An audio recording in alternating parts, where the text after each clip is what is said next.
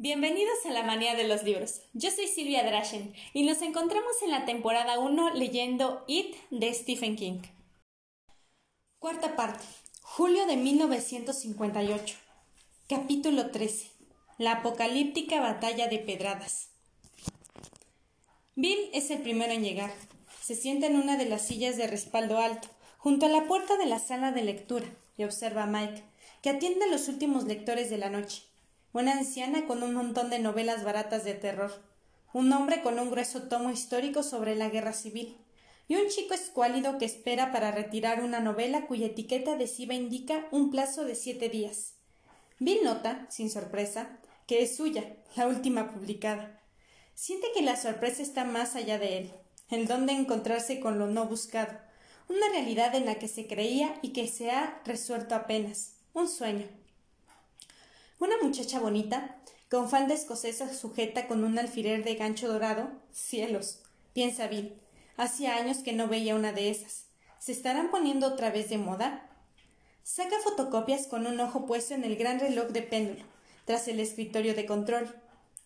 Los sonidos son suaves y consoladores como los de cualquier biblioteca. Roces y rechinidos de zapatos en el linóleo rojo y negro del suelo el incesante tic-tac del reloj que deja caer secos segundos, el ronroneo gatuno de la fotocopiadora. El chico retira su novela de William Denbrough y se acerca a la muchacha en el momento en el que ella empieza a arreglar sus fotocopias. Puedes dejar esas fotocopias en el escritorio, Merry, dice Mike. Yo me encargo de guardarlas. Ella se dirige una sonrisa agradecida. Gracias, señor Hanlon. Buenas noches. Buenas noches, Billy. Vayan a casa directamente. Si no se andan con cuidado, te agarrará el coco. canturrea el chico escuálido, mientras desliza un brazo por la cintura de la chica. Bueno, no creo que tenga ningún interés en dos fulanos tan feos como ustedes, dice Mike, pero vayan con cuidado de todos modos. Sí, señor Halon, responde Mary, bastante seria, mientras da un ligero puñetazo al hombro del chico. Vamos, mugroso. dice riendo. Al hacer eso, deja de ser una quinceañera bonita y mansamente deseable para convertirse en la niña de once años, pero tan desaliñada que fue Beverly Marsh. Cuando pasan junto a Bill, se siente estremecido ante su belleza y tiene miedo. Quería acercarse al chico y decirle con severidad que vaya a su casa por calles iluminadas y no voltea si alguien le habla. Con una patineta no se puede tener cuidado, señor. Dice una voz fantasmal dentro de su cabeza y Bill esboza una melancólica sonrisa de adulto. Observa al chico, que abre la puerta para que pase su amiguita. Salen al vestíbulo. Bill apostaría su derecho de autor sobre el libro que esa tal Billy llevaba bajo el brazo a que la ha robado un beso antes de abrirle la puerta exterior. Y si no lo hiciste, jódete por tonto, Billy. Piensa. Ahora lleva la casa sana y salva. Por el amor de Dios, lleva la casa sana y salva. Mike le llama. Enseguida estaré contigo, Granville, en cuanto haya archivado esto. Bill hace un gesto de asentimiento y cruza las piernas. La bolsa de papel que tiene en el regazo crepita un poco. Dentro hay una botellita de whisky. Tal vez no haya deseado nunca una copa con tantas ganas como en estos momentos. Mike podrá darle esa agua, al menos, aunque no hielo, y tal como se siente en ese momento, muy poca agua le bastará. Piensa en Silver, apoyada en la pared del garage en la casa de Mike, y desde ahí sus pensamientos avanzan naturalmente hasta el día en que se reunieron todos en los Barnes, todos menos Mike, y cada uno volvió a contar su historia. Leprosos bajo los pórticos, momias que caminaban en el hielo, sangre en el desagüe y niños muertos en la torre depósito. Fotos que se movían y hombres lobo que perseguían a los niños por las calles desiertas. Aquel día, antes del 4 de julio, se habían adentrado en los Barnets. Ahora lo recuerda. En la ciudad hacía calor, pero estaba fresco en la sombra enmarañada de la ribera oriental del Kenduske. Recuerda que había uno de esos cilindros de cementos, a poca distancia. Murmuraba para sus adentros, tal como la fotocopiadora había murmurado para la bonita quinceañera. Bill recuerda eso, y recuerda también que una vez contadas todas las historias, los otros lo miraron, Buscaban que él les dijera qué hacer a continuación, cómo proceder, y él simplemente no lo sabía. El no saber le produjo una especie de desesperación. En ese momento, al mirar la sombra de Mike, estirada y grande en la pared de madera oscura, le sobreviene una súbita certeza. Si no lo supo en aquella oportunidad, fue porque el grupo no estaba completo aún. Aquel 3 de julio por la tarde, la integración se cumplió más tarde en el foso de grava abandonada detrás del vertedero, por donde se podía salir de los barrens, trepando fácilmente por cualquiera de los dos lados, las calles Kansas o Merritt. En realidad, en el sitio exacto donde estaba ahora la elevación de la carretera interestatal. El foso de grava no tenía nombre, era viejo. Sus costados descacarillados estaban llenos de hierbas y arbustos. Ahí aún había municiones de sobra, más que suficientes para una apocalíptica batalla a pedradas. Pero antes de eso, en la ribera del Kenduskev, él no había sabido qué decir. ¿Qué pretendía que dijera? ¿Qué quería decir él? Recuerda haber mirado todas las caras, una a una, la de Ben, la de Bev, la de Eddie, la de Stan, la de Rich. Y recuerda música, Little Richard, John Bump a Lump Bump. Música a bajo volumen, y dardos de luz en sus ojos. Recuerda los dardos de luz porque Richie había colgado su radio de transitores en la rama más baja del árbol contra el cual estaba recostado. Aunque se habían puesto a la sombra, el sol rebotaba en la superficie del Kendusker, caía en el cromado del radio y desde ahí en los ojos de Bill. Saca eso, Richie, dijo Bill. Me va a dejar ciego. Ah, sí, gran Bill repuso Richie sin ninguna salida graciosa. Y bajó el radio de la rama. Además la apagó, y Bill lamentó que lo hubiera hecho. El silencio, roto solo por el agua ondulante y el vago zumbido de la máquina que bombeaba aguas residuales, parecía muy estridente. Todos los ojos lo observaban. Él quiso decirles que miraran otra parte. ¿Por qué lo tomaban? ¿Por un bicho raro? Pero no pudo decir eso, por supuesto porque ellos no hacían sino esperar a que él les dijese qué hacer. Habían descubierto algo espantoso y necesitaban que él les dijese cómo actuar. ¿Por qué yo? Habría querido gritarles, pero no lo hizo porque también sabía eso. Era porque le gustara o no, habían sido designados para ese puesto. Porque era él el de las ideas, porque había perdido un hermano por culpa de eso, fuera lo que fuera. Pero, por sobre todas las cosas, porque se había convertido, de un modo oscuro que jamás comprendería por completo, en el gran Bill. Echó una mirada a Beverly y apartó rápidamente la vista de la serena confianza que encontró en sus ojos. Cuando miraba a Beverly sentía algo raro en la boca del estómago, algo como polillas. No podemos ir a la policía, dijo por fin. Su voz sonó demasiado áspera a sus propios oídos, demasiado alta. Tampoco podemos recurrir a nuestros padres. A menos que. miró a Richie con aire esperanzado. ¿Qué, me dices de tu madre y tu padre cuatro ojos? parecen bastante pasables. Mi buen amigo, dijo Richie con la voz de Toodles, el mayordomo. Es evidente que no posee conocimiento alguno sobre mis progenitores. Ellos. Habla como la gente, Richie, dijo Eddie desde su sitio junto a Ben. Estaba sentado junto a Ben por una simple razón. Ese chico le hacía sombra. Su rostro lucía pequeño, enjuto y preocupado, como el de un anciano. Tenía el inhalador en la mano derecha. Dirían que estoy por la camisa de fuerza, dijo Richie. Ese día llevaba unos anteojos viejos. La víspera, un amigo de Henry Bowers, llamado Gart Jameyer, se le había acercado por detrás, en el momento en que Richie había salido de la heladería con un barquillo de pistache, y había gritado Tú te quedas, mientras lo golpeaba salvajemente en la espalda con los puños entrelazados. Ese tal Hagermeyer pesaba unos dieciocho kilos más que Rich. Lo arrojó a la alcantarilla haciéndole volar los anteojos y el barquillo. Así se había roto el cristal izquierdo. La madre estaba furiosa y había prestado muy poco oído a las explicaciones del chico. Yo solo sé que actúas a tontas y a locas, le había dicho. Francamente, Richie, ¿crees que tenemos un árbol de anteojos del que podemos arrancar uno nuevo cada vez que rompes los viejos? Pero mamá, ese chico me empujó, vino por atrás y era grande y me empujó. Richie estaba al borde de las lágrimas. Esa imposibilidad de explicarle ante su madre lo hacía sufrir más que verse arrojado a la alcantarilla por Gad Gallermer, un tipo tan estúpido que ni siquiera se había molestado en enviarlo a los cursos de verano. No quiero oír una palabra más, dijo Maggie Tosier secamente. Pero la próxima vez que veas llegar a tu padre extenuado, después de trabajar hasta muy tarde por tercera vez consecutiva, piensa un poco, Rich. Hazme el favor, piensa. Pero mamá. basta. La voz de la madre sonó seca y definitiva. Peor aún, parecía a punto de llorar. Salió del cuarto y la televisión se encendió a demasiado volumen. Richie se quedó solo, miserablemente sentado ante la mesa de la cocina. Fue ese recuerdo lo que le hizo que Richie volviera a sacudir la cabeza. Mis padres son buenas personas, pero jamás creerían algo así. Y otros chicos miraron alrededor. Recordaría mil años más tarde como buscando a alguien que no estaba ahí. ¿Quién? preguntó Stan. No sé de nadie que me merezca confianza.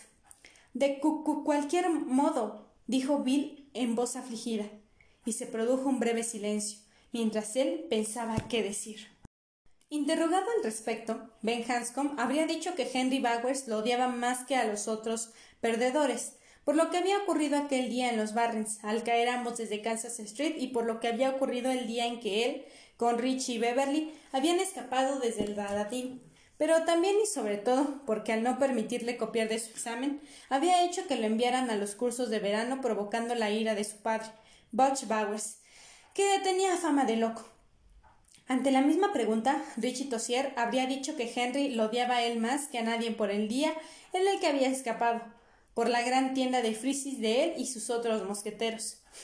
Stan Norris habría dicho que él era el más odiado por Henry a causa de ser judío, estaba en el tercer curso, y Henry, que ya cursaba quinto, le había lavado la cara con nieve hasta hacérsela sangrar mientras él gritaba histérico de dolor y miedo. Bill Denbrough creía merecer todo el odio de Henry por ser flaco y tartamudo y por vestir bien. Pero me, miren a ese maldito marica, había gritado Henry. En cierta fiesta escolar al verlo aparecer con corbata.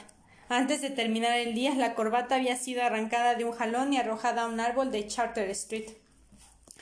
En realidad odiaba a los cuatro, pero el habitante de Derry que merecía el primer puesto en la lista de odios de Henry y no figuraba en el club de los perdedores aquel 3 de junio, era un niño negro llamado Michael Hallon, quien vivía a 400 metros de la granja de los Bowers. El padre de Henry, que merecía plenamente su fama de loco, era Oscar Butch Bowers, Butch Powers, asociaba su declinación financiera, física y mental a la familia Hanlon en general y al padre de Mike en particular, Will Hanlon. Según decía siempre a sus pocos amigos y a su hijo, lo había hecho encerrar en la cárcel al morir todos sus pollos. Para cobrar el seguro, por supuesto. Decía mirando a su público, desafiándolo a negarlo. Hizo que algunos de sus amigos mintieran para apoyarlo. Y por culpa suya tuve que vender mi Mercury. ¿Quién lo respaldó, papá? había preguntado Henry, que tenía ocho años, exaltado ante la injusticia sufrida por su padre. Para sus adentros pensaba que cuando fuera mayor buscaría a esos mentirosos, los llenaría de miel y los plantaría en hormigueros, como en esas películas del oeste que pasaban en el Bijou los sábados por la tarde. Como su hijo era un oyente incansable, aunque de haberles preguntado, él habría respondido que así debía ser, Bauer llenaba sus oídos con la letanía de odio y mala suerte. Explicaba a su hijo que aunque todos los negros eran estúpidos, algunos eran también astutos y que en el fondo odiaban a los hombres blancos y querían hacerlo a la blanca. Tal vez lo había hecho solo por el seguro. Después de todo, decía Botch, tal vez Hallon había decidido echarle la culpa por la muerte de esos pollos, porque Botch era quien tenía el puesto de venta más próximo a la carretera. De todos modos, lo habría hecho tan seguro como que la mierda se pega a las mantas. Y después había conseguido que unos cuantos negrófilos de la ciudad lo respaldaran y amenazaran a Botch con meterlo a la cárcel si no le pegaba. ¿Y por qué no? preguntaba Botch a su silencioso hijo de ojos redondos y cuello sucio. ¿Por qué no? Después de todo, yo solo peleé por este país contra los japoneses. Como nosotros había muchos, pero él era el único negro del condado. Al asunto de los pollos había seguido un incidente tras otro. A su tractor se le había roto el eje, se le rompió el arador, bueno, en el sembrador del norte. Le salió en el cuello un grano que se infectó. Tuvieron que abrirlo y tras una nueva infección extirparlo quirúrgicamente. El negro empezó a usar su dinero mal habido para bajar sus precios, haciendo que Butch perdiera clientela. Aquello era una letanía incesante en los oídos de Henry. El negro, el negro, el negro. Todo era la culpa del negro. El negro tenía una bonita casa blanca, con dos pisos y caldera de petróleo, mientras que Botch, con su mujer y su hijo, vivían en un cobertizo de papel alquitranado o poco más. Cuando la granja dejó de dar dinero suficiente y Botch tuvo que ir a trabajar en los bosques por una temporada, fue por culpa del negro. Cuando se le secó el pozo en 1956, fue por culpa del negro. Meses después, Henry, que tenía diez años, empezó a alimentar a Mr. Chips, el perro de Mike, con huesos de caldo y bolsas de papas fritas. Llegó el momento en que Mr. Chips sacudía la cola y acudía corriendo cuando él lo llamaba. Cuando el perro estuvo acostumbrado a Henry y a sus bocados, recibió medio kilo de carne picada llena de insecticida. Había encontrado el veneno en el cobertizo de atrás y con los ahorros de tres semanas compró la carne en la carnicería de Costello. Mr. Chips comió la mitad de la carne envenenada y se detuvo. Anda, termina con eso, negro piojoso, lo incitó Henry. Mr. Chips meneó la cola. Como Henry lo había llamado así desde un principio, consideraba que ese era su segundo nombre. Cuando empezaron los dolores, Henry sacó un trozo de cuerda y ató al perro a un haya, para que no pudiera regresar a su casa. Luego se sentó en una roca plana, calentada por el sol, con la barbilla apoyada en las manos, para ver agonizar al animal. Tardó mucho en morir, pero a Henry le pareció tiempo bien empleado. Al final, Mr. Chips tuvo convulsiones. Por entre los dientes le escurría una espuma verde. ¿Te gusta, negro piojoso? preguntó Henry, el perro, al oír su voz, levantó sus ojos moribundos y trató de menear la cola. ¿Te ha gustado el almuerzo, perro de mierda? Una vez el perro estuvo muerto, Henry le quitó la cuerda y volvió a su casa, a contar a su padre lo que había hecho. Por aquel entonces, Oscar Bowers estaba rematadamente loco. Un año después, su esposa lo abandonaría después de recibir una paliza de muerte.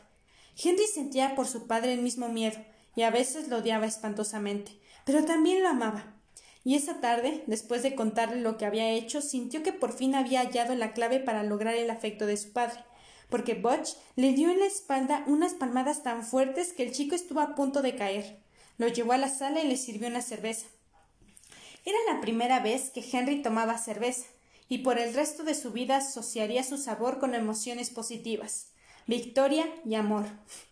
Brindemos por un trabajo bien hecho, había dicho el demente padre de Henry. Entrechocaron sus botellas pardas y bebieron su contenido. Hasta donde Henry podía asegurarlo, los negros nunca descubrieron quién había matado al perro, pero debían tener sus sospechas. Ojalá las tuvieran. Los del Club de los Perdedores conocían a Mike de vista, al ser el único niño negro de la ciudad. Habría sido extraño que no lo conocieran, pero eso era todo, porque Mike no iba a la escuela municipal. Como su madre era bautista devota, lo enviaban a la escuela religiosa de Neighbor Street. Entre las lecciones de geografía, lectura y aritmética, había lecciones bíblicas y análisis de temas tales como el significado de los diez mandamientos en el mundo sin Dios. Y coloquios sobre cómo tratar los problemas morales de cada día. Si uno veía a un compañero robar algo en la tienda, por ejemplo, u oía que un maestro pronunciaba el nombre de Dios en vano. Para Mike, la escuela religiosa estaba bien. A veces sospechaba, aunque de un modo muy vago, que se estaba perdiendo algunas cosas. Tal vez una comunicación más amplia con la gente de su edad, pero estaba dispuesto a esperar a la secundaria para llegar a ellas. La perspectiva lo ponía un poco nervioso, porque su piel era oscura, pero sus padres recibían buen trato de la gente de la ciudad, hasta donde él podía apreciar. Y Mike estaba convencido de que si él trataba bien a los otros, a él se lo trataría de la misma manera. La excepción a esa regla era, por supuesto, Henry Bowers. Aunque trataban de demostrarlo lo menos posible, Mike vivía aterrorizado por su culpa. En 1958, Mike era delgado y de buena complexión, más alto que Stan Uris, pero menos que Bill Denbrough. Era rápido y ágil, lo cual lo había salvado de varias palizas a manos de Henry.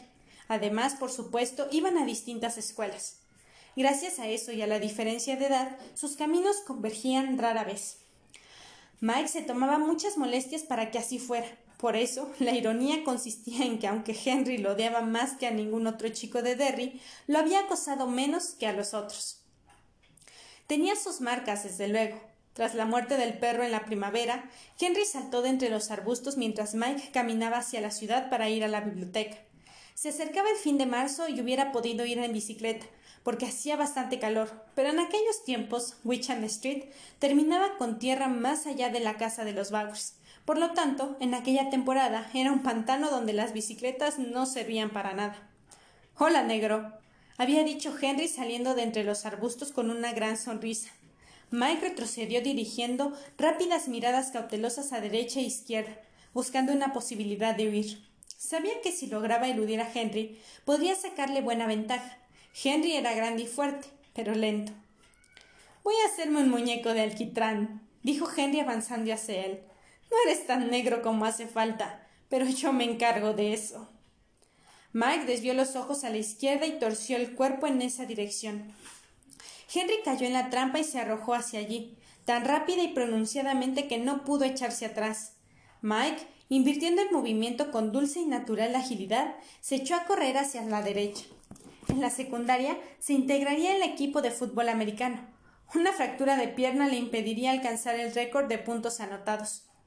Habría escapado con facilidad de no ser por el lodo. Estaba resbaladizo y Mike cayó de rodillas. Antes de que pudiera levantarse, Henry cayó sobre él. Negro, negro, negro, negro, negro. Gritó Henry en una especie de éxtasis religioso, mientras lo hacía rodar. El lodo subió por su espalda y por la parte trasera de sus pantalones. Sintió que se le metía en los zapatos, pero solo empezó a llorar cuando Henry le untó la cara de lodo tapándole las fosas nasales. Ahora sí que eres negro. aulló Henry alegremente mientras le frotaba el pelo con el lodo. Ahora eres negro de verdad. Desgarró su chamarra y la camiseta que llevaba debajo y se plantó un cataplasma oscuro en el ombligo. Ahora eres más negro que la medianoche. vociferó triunfal mientras aplicaba tapones de barro en sus orejas. Luego se echó atrás y gritó Yo maté a tu perro, negro. Pero Mike no lo oyó por el lodo que tenía en las orejas y por sus propios sollozos aterrorizados. Por fin, Henry pateó un último montículo pegajoso contra él y se encaminó hacia su casa sin mirar atrás. Pocos momentos después, Mike se levantó e hizo otro tanto, aún llorando. Por supuesto, su madre se puso furiosa. Quería que Will Hallon llamara al comisario Borton para que fuera a casa de los Bowers antes del anochecer. No es la primera vez que persigue a Mike, lo oyó decir el chico, sentado en la tina, mientras sus padres hablaban en la cocina. Era su segundo baño. El agua del primero se había puesto negra casi en el instante en que se sumergió en ella. La madre, en su cólera, había vuelto a su denso dialecto tejano, que el chico le era apenas comprensible. Mándale a la policía, Will Hallon. El perro y el niño. Les mandas a la policía, ¿me entiendes? Will entendió, pero no hizo lo que su esposa le pedía. Al cabo de un rato, cuando ella se hubo tranquilizado, por entonces era de noche, y Mike dormía desde hacía dos horas. Él le recordó la realidad de la vida. El comisario Borton no era el viejo Sullivan, si Burton hubiera ocupado ese puesto en la época del incidente en los pollos, Will jamás habría conseguido sus doscientos dólares. Algunos hombres ayudaban, otros no. Burton era de los últimos. En realidad, era un tibio. No es la primera vez que Mike tiene problemas con ese chico, dijo a Jessica. Pero no son graves porque se cuida de Henry Bowers. Esto servirá para que ponga aún más cuidado. ¿Entonces vas a permitir que se salga con la suya?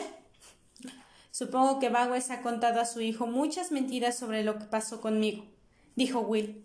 Por eso el chico nos odia. Y porque el padre le ha dicho que hay que odiar a los negros. Todo se remonta a eso. No puedo cambiar el hecho de que nuestro hijo es negro, así como no puedo decirte que Henry Bowers será el último en odiarlo por el color de su piel. Tendrá que entenderse con eso por el resto de su vida, como me ha pasado a mí y como te ha pasado a ti. Hasta en esa escuela cristiana a la que te empeñaste a que fuera, la maestra les dijo que los negros no eran tan buenos como los blancos, porque Cam, hijo de Noé, miró a su padre cuando estaba desnudo y borracho, mientras los otros dos hijos apartaron la vista. Por eso los hijos de Cam fueron condenados a ser siempre taladores de bosques y acarradores de agua, les dijo y según Mikey, lo miraba directamente a él mientras contaba la historia. Jessica miró a su marido con expresión angustiada. Cayeron dos lágrimas, una de cada ojo, que resbalaron lentamente por su cara. No hay forma de salvarse de esto jamás. La respuesta fue bondadosa, pero implacable. En aquellos tiempos las mujeres tenían fe en sus maridos y Jessica no había recibido motivos para dudar de su huir. No, no hay modo de salvarse de que nos traten como negros, ni ahora ni en el mundo en el que hemos nacido. Los negros campesinos de Maine siguen siendo negros. A veces pienso que si volví a Derry es porque no había mejor lugar para recordarlo. Pero voy a hablar con nuestro hijo. Al día siguiente llevó a Mike al granero. Will se sentó en el yugo del arado y dio unas palmaditas a su lado para que Mike lo imitara. Te conviene mantenerte lejos de Henry Bowers, le dijo. Mike asintió. Su padre está loco. Mike volvió a sentir. Había oído hablar de eso en la ciudad y sus pocos encuentros con el señor Bowers reforzaban esa idea. No quiero decir que esté un poco chiflado, prosiguió Will encendiendo un cigarro forjado por él, mientras miraba a su hijo. Está a tres pasos del loquero. Así volvió a la guerra. Creo que Henry también está loco, dijo Mike. Su voz sonaba baja pero firme, y eso fortaleció el corazón de su padre. Sin embargo, aunque su vida incluía incidentes tales como haber estado a punto de morir quemado vivo en una improvisada taberna llamada Black Spot, no podía creer que un chico como Henry estuviera loco. Bueno, presta demasiada atención a su padre, pero eso es natural, dijo. Sin embargo, su hijo estaba mucho más cerca de la verdad. Henry Bowers, ya por asociación constante con su padre o por otro motivo algún interno, estaba enloqueciendo, lenta pero invariablemente. No quiero que vivas huyendo, dijo Will, pero por el hecho de ser negro tendrás que soportar muchas cosas. ¿Comprendes lo que quiero decir? Sí, papá, dijo Mike pensando en Bob Gautier, un compañero de escuela. Bob había tratado de explicarle que lo negro no podía ser un insulto porque su padre lo decía constantemente. Más aún, afirmaba Bob gravemente, debía de ser un elogio, porque en la pelea que transmitieron por televisión el viernes por la noche, su padre había dicho de un luchador que, después de una gran paliza, seguía de pie. Tiene la cabeza más dura que un negro. Y mi papá es tan cristiano como tu papá, había concluido el chico. Mike recordaba que al mirar aquella cara blanca, enjuta y severa, no había sentido rabia, sino una terrible tristeza que le daban ganas de llorar. En la cara de Bob veía franqueza y buenas intenciones, pero su sensación era de soledad, de distancia, de un gran vacío sibilante entre él y el otro chico. Veo que me entiendes, dijo Will, revolviéndole en pelo. Así pues, tienes que mirar muy bien dónde pisas. Tienes que preguntarte si Henry Bowers vale la pena. ¿Vale la pena? No, dijo Mike. No, no la vale. Pasaría un tiempo antes de que cambiara de idea. Eso ocurrió en realidad el 3 de julio de 1958. Mientras Henry Bowers, Victor Chris, Belch Hoggins, Peter Gordon y un chico de la secundaria medio retrasado que se llamaba Steve Sadler, a quien conocían por el apodo de Moose, por el personaje de Archie y sus amigos, perseguían el sofocado Mike Hallon por las vías del ferrocarril en dirección a los Barrens, Distantes unos seiscientos metros, Bill y el resto de los perdedores seguían sentados en la riviera del Kenduskeag, estudiando aquel problema de pesadilla. creo que sé dónde está, dijo Bill rompiendo por fin el silencio. En las cloacas, agregó Stan, y todos dieron un brinco ante un ruido súbito y áspero. Eddie, con una sonrisa de culpabilidad, volvió a dejar el inhalador en su regazo. Bill asintió. Hace unas noches pregunté a mi padre cómo eran las cloacas. Mm, toda esta zona es originariamente un pantano, explicó Zack a su hijo, y los fundadores de la ciudad se las arreglaron para edificar lo que ahora es el centro en la peor parte posible.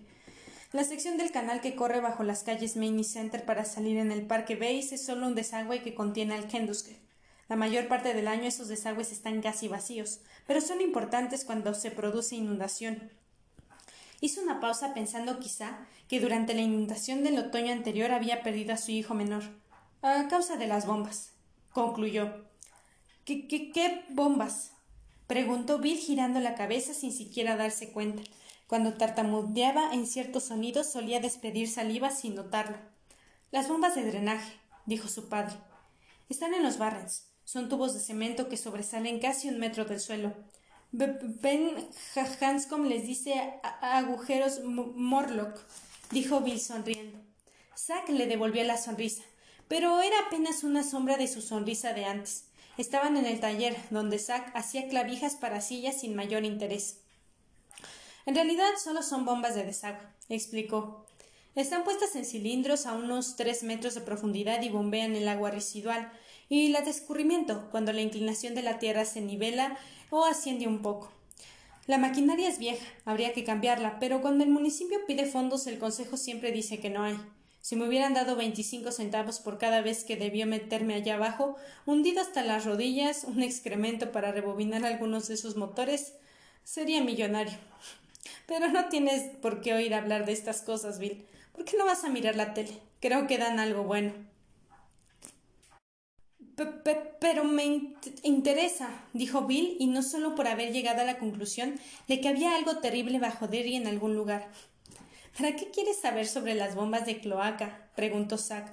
Un informe para la e, e, escuela, dijo Bill descabelladamente. Pero si las clases ya terminaron. para el año que viene. Bueno, es un tema muy aburrido, dijo Zack.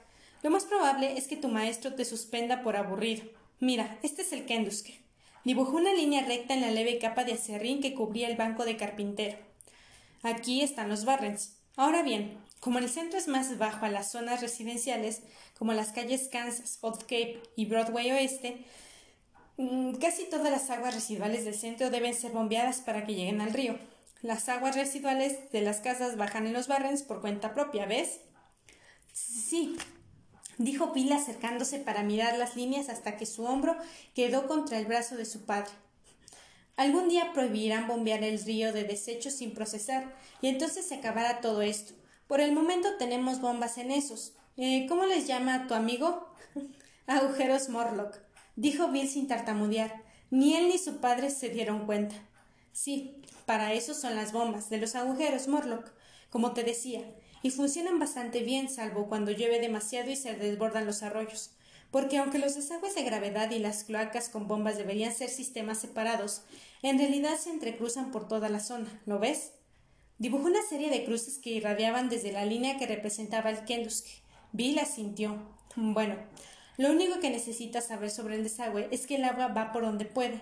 Cuando sube mucho comienza a llenar los desagües, además de las cloacas. Cuando el agua de los desagües sube al punto de llegar a esas bombas, se producen cortocircuitos. Eso me complica la vida, porque a mí me toca arreglarlas. ¿Qué, qué tamaño tienen las cloacas y los desagües, papá? ¿Te refieres al diámetro? Bill asintió. Bueno, las cloacas principales pueden tener hasta un metro ochenta de diámetro. Las secundarias que vienen de las zonas residenciales, un metro veinte. Uno y medio, calculo. Tal vez les haya algo más grande. Y te diré una cosa, Bill, y repítesela a tus amigos. Nunca entren a esos tubos, ni para jugar ni por motivo alguno. ¿Por qué?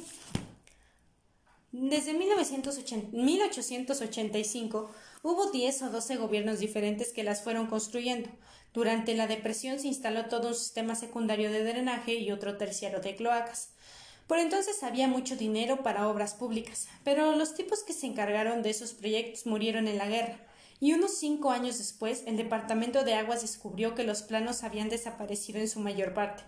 Unos cuatro kilos de plano desaparecieron sin dejar rastro entre el 37 y el 50. Eso quiere decir que nadie sabe dónde van esas malditas tuberías ni por qué. Mientras funcionan, a nadie le importa. Cuando dejan de funcionar, el Departamento de Aguas envía a tres o cuatro pobres tipos que deben descubrir qué bomba se estropeó o dónde está el atascamiento. Y cuando bajan, más les vale prepararse. Está oscuro, huele mal y hay ratas. Todos son buenos motivos para no meterse, pero hay otros más importantes que uno puede perderse. No sería la primera vez. Perdidos debajo de Derry, perdidos en las cloacas, perdidas en la oscuridad, la idea era tan horrible, tan escalofriante, que Bill enmudeció por un momento. Luego dijo ¿Pero nunca me mandaron a alguien a hacer un mapa? Tengo que terminar estas clavijas, dijo Zack abruptamente volviéndole la espalda. Ve a ver qué hay en la tele. pero, papá. Anda, Bill. Y Bill sintió otra vez la frialdad. aquella frialdad convertida en las cenas en una especie de tortura mientras su padre hojeaba publicaciones especializadas en electricidad. Quería conseguir un ascenso para el año siguiente, y su madre leía sus interminables novelas de misterio británica. Marsh, Sayer, Innes, Allingman. Comiendo en esa frialdad, la comida perdía su sabor. Era como comer cenas congeladas. A veces después subía a su dormitorio y se tendía en la cama sujetando su contraído estómago y pensaba castiga exhausto el poste tosco y recto e insiste infausto que ha visto los espectros. Pensaba en eso cada vez más desde la muerte de Georgie, aunque hacía dos años que su madre le había enseñado el trabalenguas. En su mente había tomado un sentido de talismán. El día en que se pudiera acercar a su madre y pronunciar esa frase sin tartamudear ni detenerse, mirándola a los ojos, la frialdad se dispararía y a ella se le iluminarían los ojos y lo abrazaría diciendo Magnífico, Billy. qué bien lo has hecho. Naturalmente no había contado eso a nadie. No habrían podido arrancárselo ni arrastrándolo con caballos salvajes.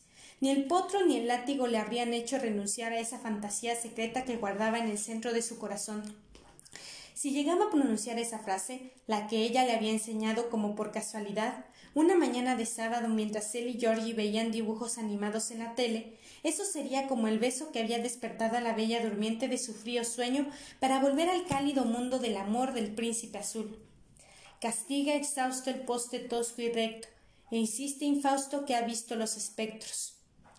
Tampoco lo contó a sus amigos aquel 3 de julio. En cambio, les explicó lo que su padre les había dicho sobre los sistemas de cloacas y de desagüe de Derry. Era un niño al que las invenciones le surgían fácil y naturalmente, a veces con más facilidad que la verdad. Por lo tanto, la escena que pintó fue muy diferente de lo que había servido de marco a la conversación. Él y su padre, dijo, habían estado viendo la tele y tomando café juntos. ¿Tu padre te deja tomar café? preguntó Eddie. por supuesto. Oh, exclamó Eddie. Mi madre no me deja. Dice que la cafeína es peligrosa. Hizo una pausa. Pero ella toma a montones. Mi padre también me deja tomar café, dijo Beverly, pero si supiera que fumo me mataría. ¿Por qué están tan seguros de que está en las cloacas? preguntó Richie mirando alternativamente a Bill y a Stan porque todo apunta allí, dijo Bill. las voces que oyó Beverly venían del desagüe y la sangre. Cuando el payaso nos persiguió, esos botones naranjas estaban junto a las alcantarillas. Y Georgie no era un payaso, Granville, dijo Rich. Ya te lo he dicho. Ya sé que parece una locura, pero era un hombre lobo. Miró a los otros a la defensiva. Lo juro, yo lo vi. Bill dijo, para ti fue un hombre lobo, ¿eh? ¿No te das cuenta? Tú viste un hombre lobo por la película que dieron en el Aladín. No entiendo. Creo que yo sí, apuntó Ben en voz baja. Fui a la biblioteca y lo busqué, insistió Bill. Creo que es un... Hizo una pausa forzando la garganta y lo escupió. Glamour. ¿Clamor? preguntó Eddie dubitativo. Glamour, corrigió Bill, con G de gato. Les habló de lo que decía la enciclopedia sobre el tema y sobre un capítulo que había leído en un libro llamado La verdad de la noche. El glamour, les dijo, era el nombre gaélico de la criatura que estaba asolando Derry. Otras razas y otras culturas tenían nombres diferentes para designarlo, pero todos significaban lo mismo. Los indios de las llanuras lo llamaban Manitú, a veces tomaba la forma de un puma, un alce o un águila. Esos mismos indios creían que a veces el espíritu de un manitú podía entrar en una persona. En esos casos, ellos podían dar a las nubes la forma de los animales que daban nombres a sus casas. Los himalayos le llamaban Talus o Taelus. Era un ser mágico y maligno que podía leer los pensamientos y asumir la forma de aquello que uno más temía. En Europa central se le había llamado Eilac hermano del Luterlac o vampiro.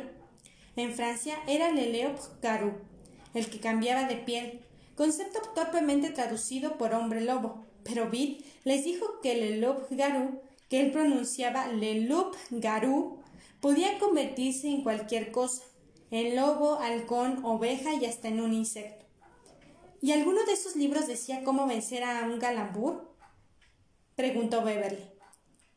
Bill hizo un gesto de asentimiento, pero no parecía muy esperanzado. Los himalayos tenían un rito para deshacerse de él, pero es asqueroso. Lo miraron. No querían oírlo, pero era necesario. Se, llama rito de chud, dijo Bill y se puso a explicarlo. El santón de los himalayos rastreaba al taelus. El taelus sacaba la lengua. Entonces uno hacía lo mismo. Se superponían las lenguas y los dos mordían con fuerza hasta quedar como intercatados. Ojo contra ojo. Oh, tengo ganas de vomitar, dijo Beverly. Ben le dio una palmadita vacilante en la espalda. Luego miró alrededor para ver si alguno se había dado cuenta. Nadie. Los otros miraban a Bill, hipnotizados. ¿Y entonces? preguntó Eddie. Bueno, parece una locura, pero el libro dice que entonces empezaban a contar chistes y adivinanzas. ¿Qué? exclamó Stan. Bill asintió con la cara del periodista que desea transmitir, sin decirlo directamente, que no es él quien fabrica la noticia, que se limita a transmitirla. Así, primero el monstruo, el Taelus cuenta uno, después el Santón y así por turnos. Beverly volvió a sentarse, con las rodillas contra el pecho y las manos cruzadas a la altura de las pantorrillas. No me explico cómo pueden hablar de las lenguas grabadas de ese modo. Richie sacó la lengua, la sujetó con los dedos y entonó. Mi padre trabaja en un cagadero. Eso los hizo reír a todos, aunque era un chiste muy tonto. A, lo mejor era por telepatía, pero si, el humano reía primero, a pesar del dolor, preguntó Stan. Vila sintió. Entonces el Taelus lo mataba y se lo comía, el alma, supongo. pero si el hombre hacía reír primero al Taelus, ese tenía que ir lejos por cien años. ¿Y el libro no dice de dónde viene algo así? preguntó Ben. Bill negó con la cabeza. ¿Tú crees algo de todo eso? preguntó Stan como si quisiera burlarse y no hallara fuerza mental ni moral para hacerlo. Bill se encogió de hombros que, casi lo creo. Parecía a punto de decir algo más, pero meneó la cabeza y guardó silencio. Eso explica muchas cosas, dijo Eddie. El payaso, el leproso, el hombre lobo, miró Stan, y los niños muertos, supongo. Este trabajo está a la medida para Richard Tossier, dijo Richie con la voz del locutor de noticiero cinematográfico, el hombre de los mil chistes y los seis mil acertijos. Si te lo encargamos a ti, nos mataría a todos dijo Ben, lentamente, con gran sufrimiento. Todos volvieron a reír. bueno, pues entonces, ¿qué hacemos? inquirió Stan. Una vez más, Bill solo pudo mover la cabeza, y sintió que casi lo sabía. Stan se levantó. Vámonos a otra parte, dijo. Se me está durmiendo el trasero. A mí me gusta estar aquí, dijo Beverly. Hay sombra y se está bien. Echó un vistazo a Stan. Supongo que también quieres hacer cosas de niños, como ir al vertedero a romper botellas a pedradas. A mí me gusta romper botellas a pedradas, dijo Richie levantándose junto a Stan. Es que llevo dentro a un James Dean, nena. Se levantó el cuello de la camisa y empezó a dar grandes pasos, como Dean en rebelde sin causa. Me hacen sufrir, dijo con cara de malamurado rascándose el pecho. Ya entiendes, claro. Mis padres, la escuela, la sociedad. Todos son las presiones, nena. Es una porquería, dijo Beverly con suspiro. Tengo algunos cohetes, dijo Stan. Todos se olvidaron de los glamours, los manitús y la mala imitación de Richie al ver el paquete de cohetes que Stan acababa de sacar de su bolsillo. Hasta Bill quedó impresionado. Por Dios, Stan, ¿de dónde sacaste esto? Me los dio ese chico gordo con el que voy a la sinagoga algunas veces. Se los cambié por revistas de Superman y la pequeña Lulu. Vamos a hacerlos explotar, exclamó Richie. Vamos a hacerlos explotar, Stanley, y no le diré a nadie que tú y tu papá mataron a Jesucristo, lo prometo. ¿Qué te parece? Diré que tienes la nariz pequeña, Stanley. Les diré que no estás circuncidado. Beverly se dobló de risa, y Bill, y también Eddie. Al cabo de un momento, este Stan los imitó. Esas risas flotaron por la ancha corriente del Kentucky, en aquella víspera del día de la independencia. Era un sonido de verano, brillante como rayos de sol rebotando en el agua. Ninguno de ellos vio los ojos naranjas que los miraban fijamente desde un matorral de espinos y moras silvestres a la izquierda. Esas zarzas cubrían la ribera a lo largo de diez metros. En el centro había un agujero Morlock. Era desde ese tubo de cemento sobresaliente que miraban aquellos ojos del diámetro de barriles. Si Mike tropezó con Henry Bowers y su no muy alegre banda aquel mismo día, fue por víspera del glorioso 4 de julio. La escuela religiosa tenía una banda en la que Mike tocaba el trombón. El día 4, la banda marcharía en el desfile anual tocando himnos y marchas. Era una ocasión que Mike esperaba ansiosamente desde hacía más de un mes. Fue caminando al último ensayo porque su bicicleta tenía la cadena salida. Debía estar allá a las dos y media pero salió de su casa a la una porque quería limpiar su trombón guardado en la sala de música hasta que brillara. Aunque sus ejecuciones no eran mejores que las voces de Richie, le gustaba el instrumento. Cuando se sentía triste, media hora del trombonazo le animaba a la perfección. Llevaba en un bolsillo una lata de pulidor de metales y colgando de la cadera dos o tres trapos limpios, nada más lejos de sus pensamientos de la existencia de Henry Bowers. Si hubiera echado un vistazo atrás al aproximarse a Neibolt, todo habría cambiado, pues ahí estaban Henry, Victor, Belch, Peter Gordon y Moose Sadler, a lo ancho de toda la carretera. Y si ellos hubieran salido de la casa de Bauer cinco minutos después, cuando Mike estuviera ya fuera de vista, tras la loma siguiente, la apocalíptica batalla a pedradas y todo lo que siguió habrían sucedido de otro modo o nada de todo eso habría pasado. Pero fue el mismo Mike, años después, quien sugirió que ninguno de ellos era dueño de sus propios actos en los acontecimientos de ese verano, que si la suerte y el libre albedrío hubieran desempeñado algún papel había sido ínfimo. Señalaría varias coincidencias sospechosas en aquel almuerzo del reencuentro, pero habría una, al menos, de la que él no tenía conciencia. Aquel día la reunión en los Barrens se interrumpió cuando Stanley sacó los cohetes, y el club de los perdedores se encaminó al basurero para echárselos a estallar. Mientras tanto, Víctor, Belch y los otros habían ido a la granja de los Bowers porque Henry tenía cohetes, petardos y M80, cuya posesión se convertiría en un delito pocos años después. Los vándalos pensaban bajar a la carbonera del patio del ferrocarril para hacerlos estallar. Ninguno de ellos, ni siquiera Belch, iba a la granja de los Bowers en circunstancias ordinarias principalmente porque el padre de Henry estaba loco, pero también porque siempre terminaban ayudando a Henry con sus trabajos arrancar hierba, recoger piedras, cortar leña, cargar agua, empacar heno y cosechar lo que estuviera maduro en ese momento. Esos chicos no eran alérgicos al trabajo exactamente, pero bastante tenían que hacer en sus propias casas sin necesidad de sudar por el chiflado de Botch, a quien no le importaba mucho quién recibiera sus golpes. Una vez le pegó a Víctor Chris con un leño por dejar caer una canasta de tomates que llevaba al puesto de la carretera. Recibir un leñazo no era nada agradable, pero lo peor era que Butch Bowers había canturreado. Voy a matar a todos los japoneses. Voy a matar a todos los japoneses, carajo. Mientras le pegaba. Belch Hoggins, tonto como era, había sabido expresarlo perfectamente al decir a Víctor dos años antes con los locos no se jode y Víctor riendo había estado de acuerdo.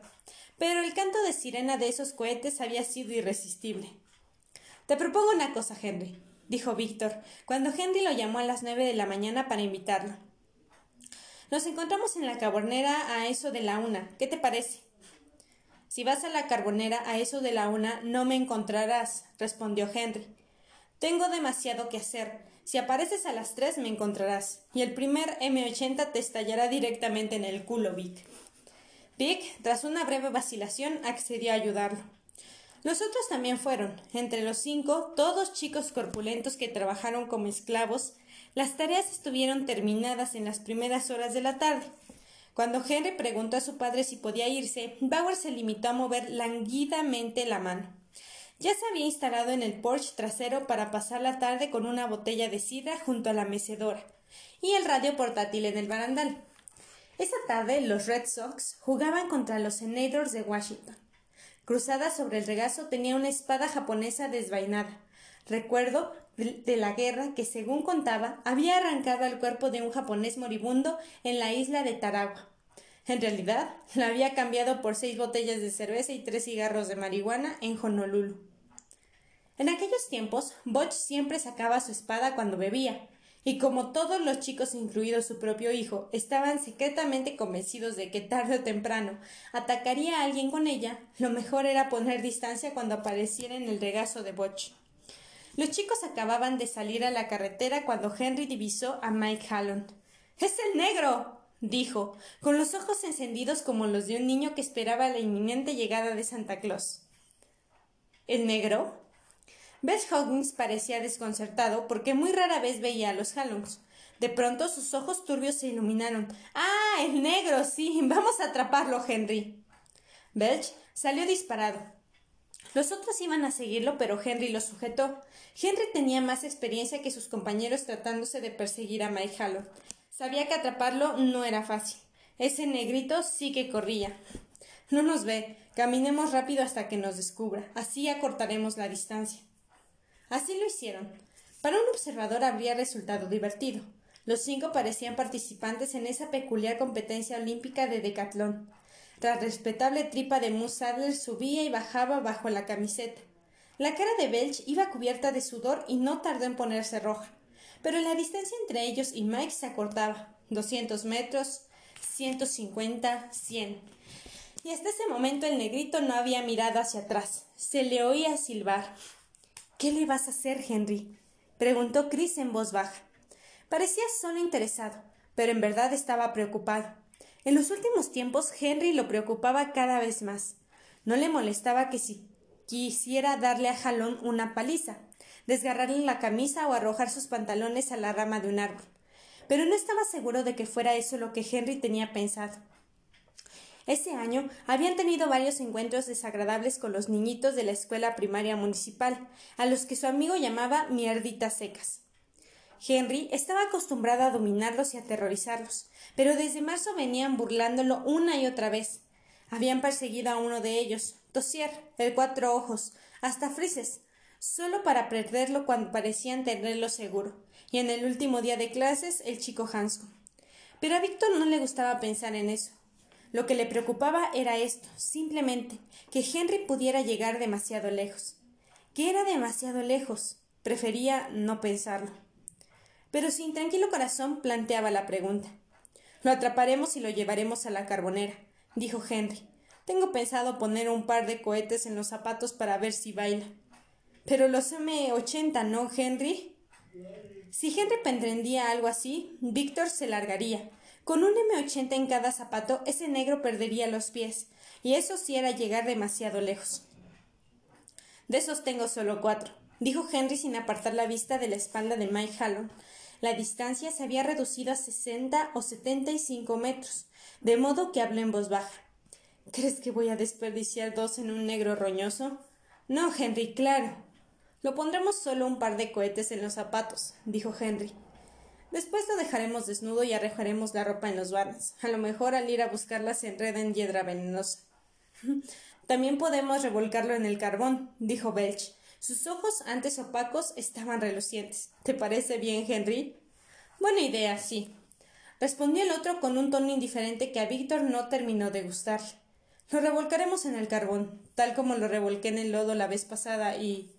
Henry sonrió, mostrando los dientes que ya empezaban a estropearse, aunque solo tenía doce años. Tengo que decirle algo. Creo que la vez pasada no me oyó. ¿De qué se trata, Henry? preguntó Peter. Peter Gordon solo tenía interés y entusiasmo. Provenía de una de las buenas familias de Derry, vivía en Broadway Oeste, y dentro de dos años lo enviarían al Instituto de Groton. Por lo menos eso creía él aquel 3 de julio. Era más inteligente que Big Chris, pero como no llevaba mucho tiempo en el grupo, no se daba cuenta de modo en que Henry iba degenerándose. Ya te enterarás, dijo Henry. Ahora cállate, que nos estamos acercando. Estaban a veinticinco metros de Mike. Henry iba a abrir la boca para ordenar el ataque cuando Moose Sadler disparó el primer cohete del día. Moose había comido tres platos de frijoles la noche anterior, y el pedorreo sonó como un disparo. Mike se volvió. Henry vio que dilataba los ojos. ¡Agárrenlo! gritó. Mike permaneció petrificado por un instante. Luego salió disparado para salvar la vida. Los perdedores se abrieron paso entre los bambús de los Barretts, en este orden. Bill, Richie, Beverly, que caminaba esbelta y bonita con sus jeans y su blusa blanca sin mangas. Ben, que trataba de no bufar demasiado, aunque ese día hacía más de 27 grados, se había puesto una de sus sudaderas holgadas. Stan y Eddie, que cerraba la marcha con su inhalador asomándose por el bolsillo delantero. Bill había caído en una fantasía de safari en la jungla, como solía ocurrir cuando caminaban por esa parte de los barrios. Las cañas, altas y blancas, limitaban la visibilidad al sendero que ellos habían abierto. La tierra era negra y elástica, con zonas mojadas que era precioso esquivar y pasar de un salto. Si uno no quería embarrarse los zapatos. Los charcos de agua estancada tenían extraños colores desteñidos de arcoíris. En el aire flotaba un hedor compuesto a medias por el vertedero y la vegetación podrida. Bill se detuvo en un recodo del Kentuske y se volvió hacia Richie. Tigre tosier. Richie, con un gesto de asentimiento, giró hacia Beverly. Un tigre, susurró. Un tigre, repitió ella Ben. ¿Come hombres? preguntó Ben conteniendo el aliento para no jadear. Está cubierto de sangre, fue la respuesta. Tigre come hombres, murmuró Ben Stan. Y este pasó la noticia a Eddie, cuyo flaco rostro estaba pasmado de emoción. Desaparecieron en el cañaveral dejando desierto el sendero de tierra negra que lo recorría en curva. El tigre pasó frente a ellos, y todos lo tuvieron casi a la vista, pesado, tal vez doscientos kilos, todo músculos que se movía con gracia y potencia bajo la seda de su pelaje a rayas. Casi vieron sus ojos verdes y las motas de sangre que le rodeaban el hocico después del último grupo de pigmeos que se había devorado. Las cañas repiquetearon levemente con un ruido a un tiempo musical y fantasmagórico, y todo volvió a quedar en silencio. Podría haber sido un soplo de la brisa estival o el paso de un tigre africano camino a la parte de los Barrens que daba a Old Cape. Se ha ido, dijo Bill. Soltó el aliento contenido y volvió al sendero. Los otros lo imitaron. Richie era el único que estaba armando. Mostró una pistola detonadora con la culata envuelta en cinta aislante y dijo con el ceño fruncido Si te hubieras apartado Bill, habría podido abatirlo de un tiro. Y se ajustó los anteojos viejos al puente de la nariz con la boca del arma. Hay guaguatusis por aquí, explicó Bill. No puedes arriesgarte a que, se oiga el disparo. ¿Qué quieres que nos caigan encima? Está bien, murmuró Richie convencido. Bill les indicó que siguieran y todos volvieron a avanzar por el sendero que se estrechaba al terminar el cañaveral. Salieron a la ribera del Kentuske donde había una serie de piedras grandes para cruzar el río. Ben les había enseñado a colocarlas. Se agarraba una piedra grande y se la dejaba caer en el lago. Luego se buscaba otra y se le dejaba caer, estando de pie en la primera y así sucesivamente hasta que se había cruzado el río, que ahí, a esas alturas del año, tenía solo treinta centímetros de profundidad y mostraba bancos de arena en los escollos, sin haberse mojado los pies. El truco era tan simple que parecían cosas de niños, pero a nadie se le había ocurrido hasta que el Ben lo explicó. Tenía habilidad para ese tipo de cosas, pero le demostraba sin hacer que uno se sintiera estúpido. Bajaron por la orilla en la fila india y empezaron a cruzar por los secos lomos de las piedras ahí plantadas. Bill. exclamó Beverly. Él se quedó inmóvil sin mirar atrás con los brazos tendidos. El agua discurría a un derredor. ¿Qué pasa? Ahí hay pirañas. Hace dos días las vi comerse una vaca entera. El animal cayó y un minuto después solo quedaban los huesos. Ten cuidado. Está bien, dijo Bill. Abran los ojos, hombres. Avanzaron tamaleándose de piedra en piedra. En el momento en que Eddie Capstrack llegaba al medio, un tren de mercancías pasó por el terraplén y el súbito suplo de su silbato lo hizo vacilar. Casi perdió el equilibrio. Miró el agua brillante y por un momento entre los destellos de sol que arrojaban dardos de luz a sus ojos creyó ver las pirañas. No eran parte de la mentira que componía la fantasía selvática de Bill. De eso estaba seguro. Los peces que veía eran como grandes carpas, con feas mandíbulas de bagre. De entre los labios gruesos asomaban dentaduras de sierra, al igual que las carpas, eran naranjas, tan naranjas como los pompones que solían lucir los payasos en sus trajes. Y nadaban en círculos. en el agua poco profunda dando dentelladas. Eddie agitó los brazos. Me caigo, pensó. Me voy a caer y me comerán vivo. Stanley Uris lo sujetó con firmeza por la muñeca y le devolvió al centro de gravedad. Por poco, dijo. Si te hubieras caído, tu madre te habría dado una buena. Por una vez, nada estaba tan lejos de la mente de Eddie como su madre.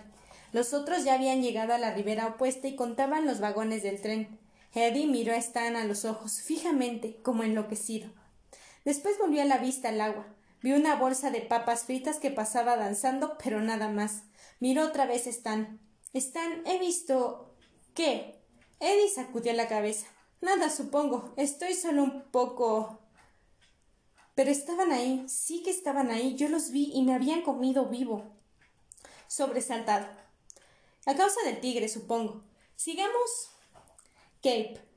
Era un pantano durante la estación lluviosa y el deshielo de primavera, pero no se habían producido lluvias fuertes en las últimas dos semanas, y el barro se había secado formando una extraña superficie resquebrajada, de la que brotaban varios cilindros de cemento, arrojando pequeñas sombras. A unos veinte metros de distancia, una tubería de cemento sobresalía sobre la corriente vertiendo un fino chorro de agua parda. Ben dijo en voz baja Esto da miedo. Los otros asintieron. Bill los condujo por la ribera seca hasta los densos matorrales, donde se oía el zumbido de los insectos. De vez en cuando, un fuerte batir de alas anunciaba el despegue de un pájaro. Una ardilla se les cruzó en el camino. Unos cinco minutos después, cuando se acercaban al pequeño barranco que custodiaba al lado ciego del vertedero, pasó una rata grande con un trozo de celofán prendido en los bigotes. Cruzó frente a Bill y siguió en su carrera secreta por una microscósmica espesura que le pertenecía solo a ella. El olor del basurero le llegaba ahora claro y penetrante. Una columna de humo negro se elevaba al cielo. La tierra, aún muy cubierta de vegetación, excepto el sendero estrecho, empezó a cubrirse de desechos. Bill llamaba eso caspa de basurero, cosa que encantaba a Richie. Al oírlo por primera vez había reído casi hasta las lágrimas. Deberías anotarlo, Granville. Es realmente buenísimo. Trozos de papel, prendidos en las ramas, ondulaban y onduleaban como estandartes baratos.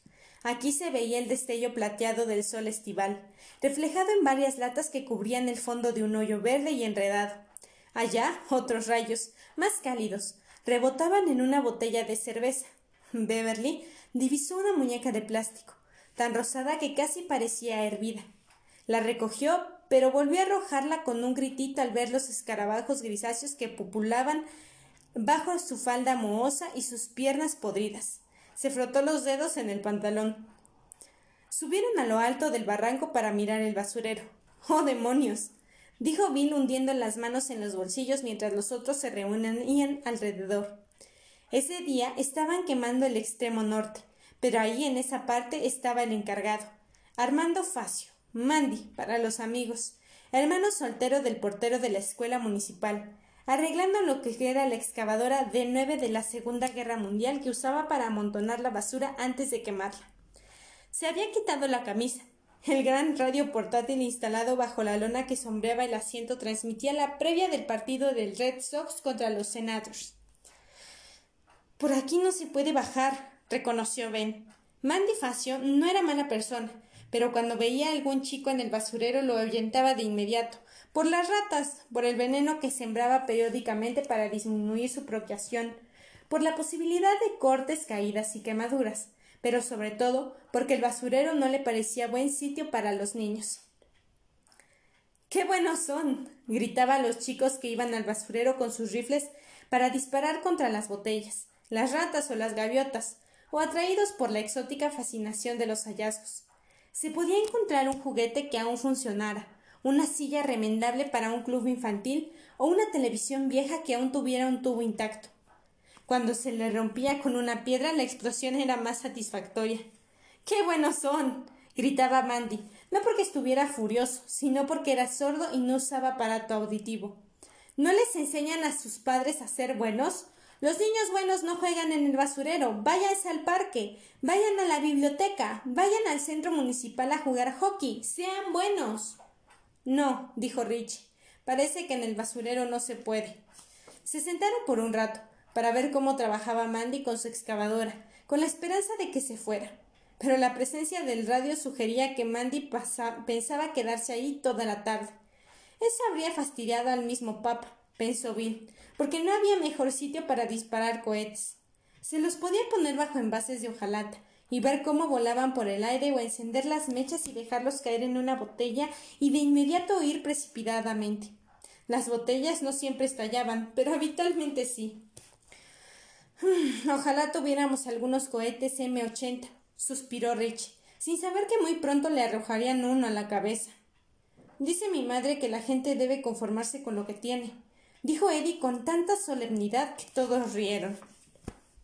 Cuando pasó la risa, todos volvieron la vista hacia Bill. Él pensó por un rato y dijo Conozco otro lugar en el extremo de los Barrens, junto a las vías del ferrocarril. Hay un foso de grava. Sí, exclamó Stan levantándose. Lo conozco, es un genio, Bill. Ahí sí harán eco, dijo Beverly. Bueno, vamos, dijo Rich. Y los seis, faltando uno para el número mágico, Caminaron a lo largo del barranco que rodeaba el basurero. Mandy Facio levantó la vista y los vio recortados contra el cielo azul, como indios que salieran de cacería.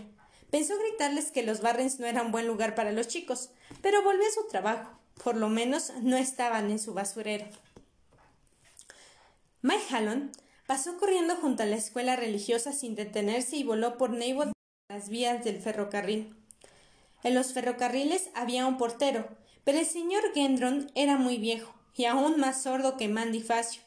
Además, en verano le gustaba pasar la mayor parte del día durmiendo en el sótano, junto a la caldera silenciosa, tendido en un diván destaladado, y con el de News en el regazo. Mike podía gastarse el puño y la voz golpeando la puerta y llamando al viejo para que le dejase entrar. Henry Bowers lo alcanzaría y lo despedazaría. Así que siguió corriendo, pero no a ciegas. Trataba de hacerlo con ritmo, dominando la respiración, sin exigirse a fondo.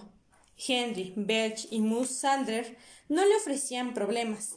Aun cuando estaban frescos, corrían como búfalos heridos. Victor Chris y Peter Gordon, en cambio, eran mucho más veloces.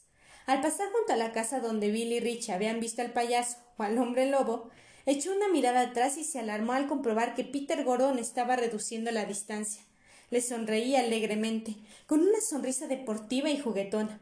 Al parecer la reja con su letrero de propiedad privada, prohibida la entrada, no había dolor. Su respiración era rápida pero controlada. Sabía, sin embargo, que empezaría a dolerle todo el cuerpo si tenía que mantener ese ritmo durante mucho tiempo. La reja estaba abierta a medias. Echó una segunda mirada atrás y vio que había recuperado un poco de ventaja. Víctor iba unos diez pasos más atrás que Peter, los otros cuarenta o cincuenta metros más allá, pero le bastó ese vistazo para notar la sombría furia de la cara de Henry. Pasó por la abertura, se dio la vuelta y cerró la reja, oyendo el chasquido del cerrojo. Un momento después, Peter Gordon se arrojaba contra el alambrado y más tarde Víctor Chris aparecía a su lado. A Peter se le había borrado la sonrisa. Ahora tenía el ceño fruncido. Buscó a manotazos el picaporte, pero no lo había sino por dentro, por supuesto. Vamos, chico, abre la reja. Eso es jugar sucio. ¿Y jugar limpio qué es? jadeó Mike. ¿Cinco contra uno?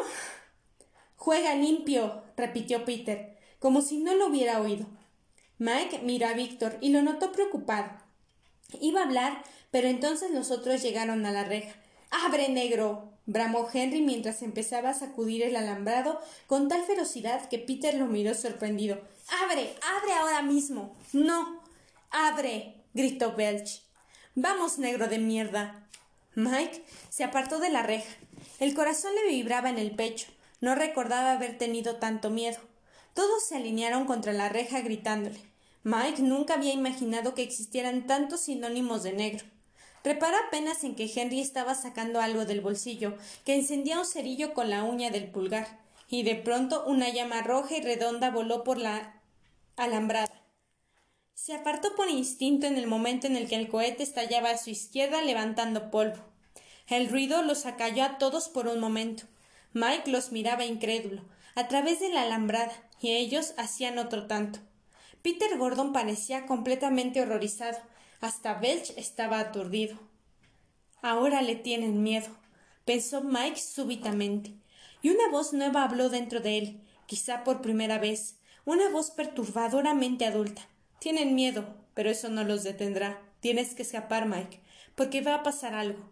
Quizá no todos querrán que pase. Víctor no y tal vez Peter Gordon tampoco, pero pasará igual, porque Henry hará que pase. Vete, vete pronto. Retrocedió dos o tres pasos. Entonces Henry Bowers dijo El que mató a tu perro fui yo, negro.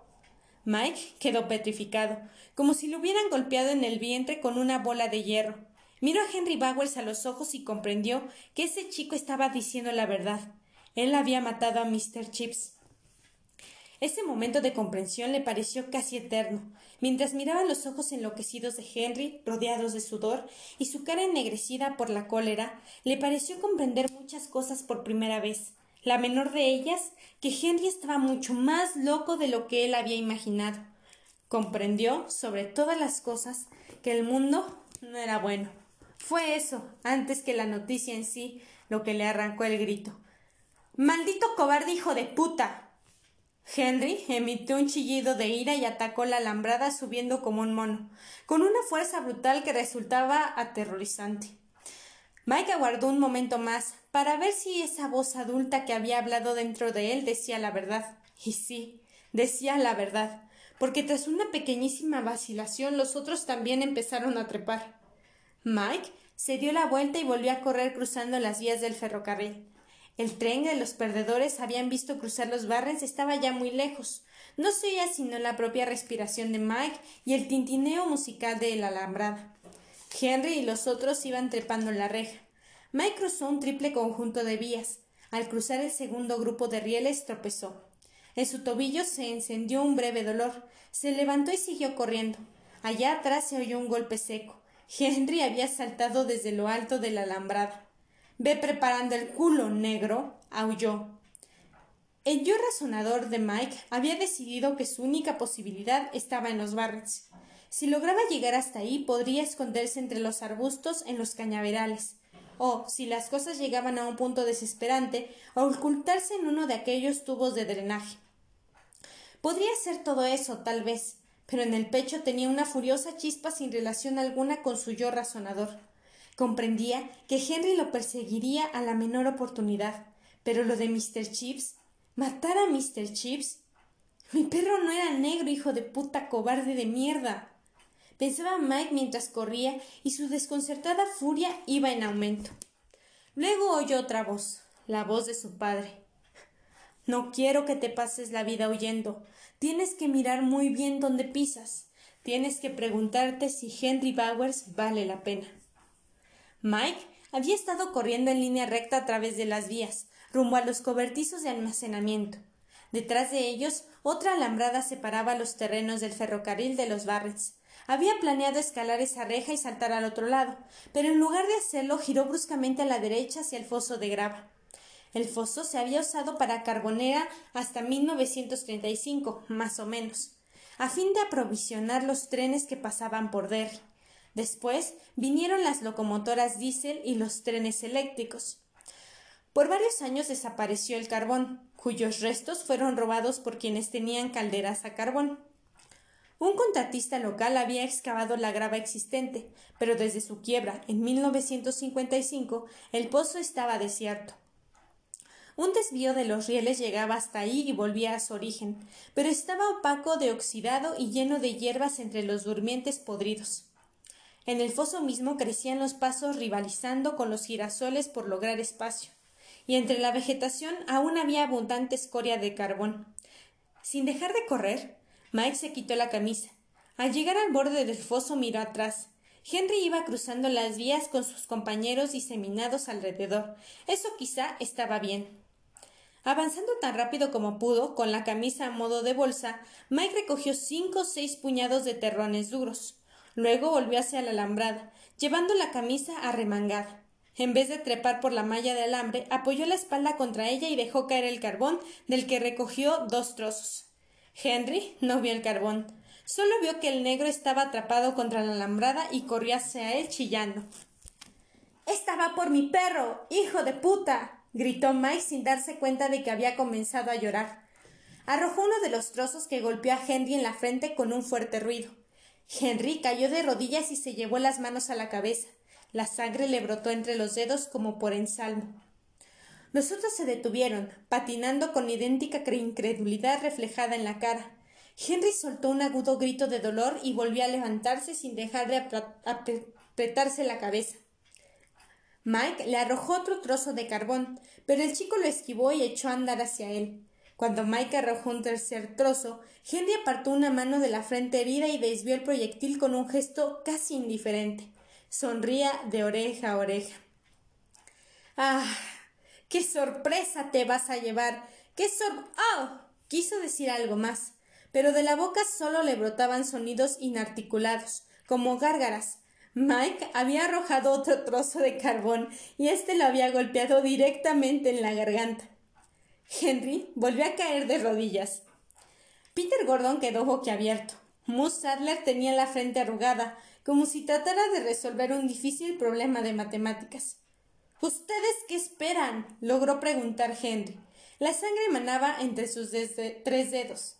Su voz sonaba mohosa y su acento extranjero. ¡Atrápenlo! ¡Atrapen a ese estúpido negro! Mike no esperó para comprobar si los otros obedecerían o no. Dejó caer la camisa y saltó hacia lo alto de la alambrada. Cuando empezaba a subir, sintió que unas manos ásperas se le aferraban al pie. Al mirar hacia abajo se encontró con la cara contraída de Henry Bowers manchada de sangre y carbón. Liberó su pie de un tirón dejando el tenis en manos de Henry. Impulsó la planta descalza contra la cara de Henry y oyó que algo crujía. El otro volvió a aullar y retrocedió tambaleándose con la mano contra la nariz que sangraba a chorros. Otra mano, la de Belch Hoggins, lo tironeó por un instante de los jeans, pero logró liberarse. Pasó una pierna por el borde de la alambrada y entonces algo lo golpeó con fuerza cegadora en un lado de la cara. Algo caliente le goteaba por la mejilla. Otras cosas le golpearon en la cadera, en el antebrazo, en el muslo, le estaban arrojando sus propios proyectiles. Se dejó colgar por un momento sosteniéndose con las manos y luego cayó, rodando dos veces sobre sí mismo. Allí, el suelo cubierto de pastos duros iba en pendiente. Tal vez eso le salvó la vista, hasta la vida. Henry se había acercado otra vez a la alambrada y acababa de arrojar uno de sus cuatro M80. Estalló con un terrorífico crack que levantó ecos e hizo volar una amplia porción de pasto. Mike, con los oídos resonantes, dio una voltereta y se levantó tambaleándose. Ya estaba entre las hierbas altas, en el borde de los barnets. Se pasó una mano por la mejilla derecha y la retiró ensangrentada. Eso no lo preocupó mucho. No esperaba salir indemne de esa aventura. Henry le arrojó un cohete, pero Mike lo esquivó sin dificultad. Vamos a atraparlo rugió Henry y empezó a trepar por la acera. Carajo, Henry, no sé. Para Peter Gordon aquello había llegado demasiado lejos. Por primera vez se encontraba en una situación que de pronto se había vuelto salvaje. Las cosas no tenían que ponerse sangrientas, al menos para el bando propio, cuando las posibilidades eran tan favorables a uno. Será mejor que lo sepas, dijo Henry mirando a Peter desde la mitad de la alambrada. Colgaba ahí como una araña con forma humana. Sus ojos doloridos se clavaron en su amigo. La sangre los enmarcaba por ambos lados. La patada de Mike le había roto la nariz, aunque Henry no lo descubriría sino algo después. Será mejor que lo sepas si no quieres que vaya por ti, cabrón. Los otros empezaron a subir la alambrada, Peter y Víctor con cierta reticencia, Belchimus con tan pocas ganas como antes. Mike no esperó más, dio la vuelta y corrió hacia la maleza. Henry vociferaba Ya te atraparé, negro. ya te atraparé. Los perdedores habían llegado al otro lado del foso de grava, que era apenas una enorme depresión en la tierra cubierta de pastos. Retirada tres años antes de la última carga de grava. Todos se habían reunido alrededor de Stan para observar su paquete de cohetes. En ese momento se oyó la primera explosión. Heavy dio un salto, aún alterado por las pirañas que creía haber visto. No estaba seguro de cómo eran las pirañas de verdad, pero al menos estaba seguro de que no parecían grandes carpas con dientes. Tranquilo, Eddie, son. Dijo Richie con su voz de chino. Solo los niños tirando petaldos. E, eso da asco, Richie, dijo Bill. Los otros rieron. Tengo que insistir, gran Bill, dijo Richie. Siento que si algún día llega a mejorar, podré conquistar tu amor. Y arrojó besitos al aire. Bill le apuntó con un dedo. Ben y Eddie juntos sonreían. De pronto, Stan Uris recogió una imitación de Paul Duncan espectralmente exacta. Oh, I'm so young and you are so old. This, my darling, I've been told. ¡Sabe cantar!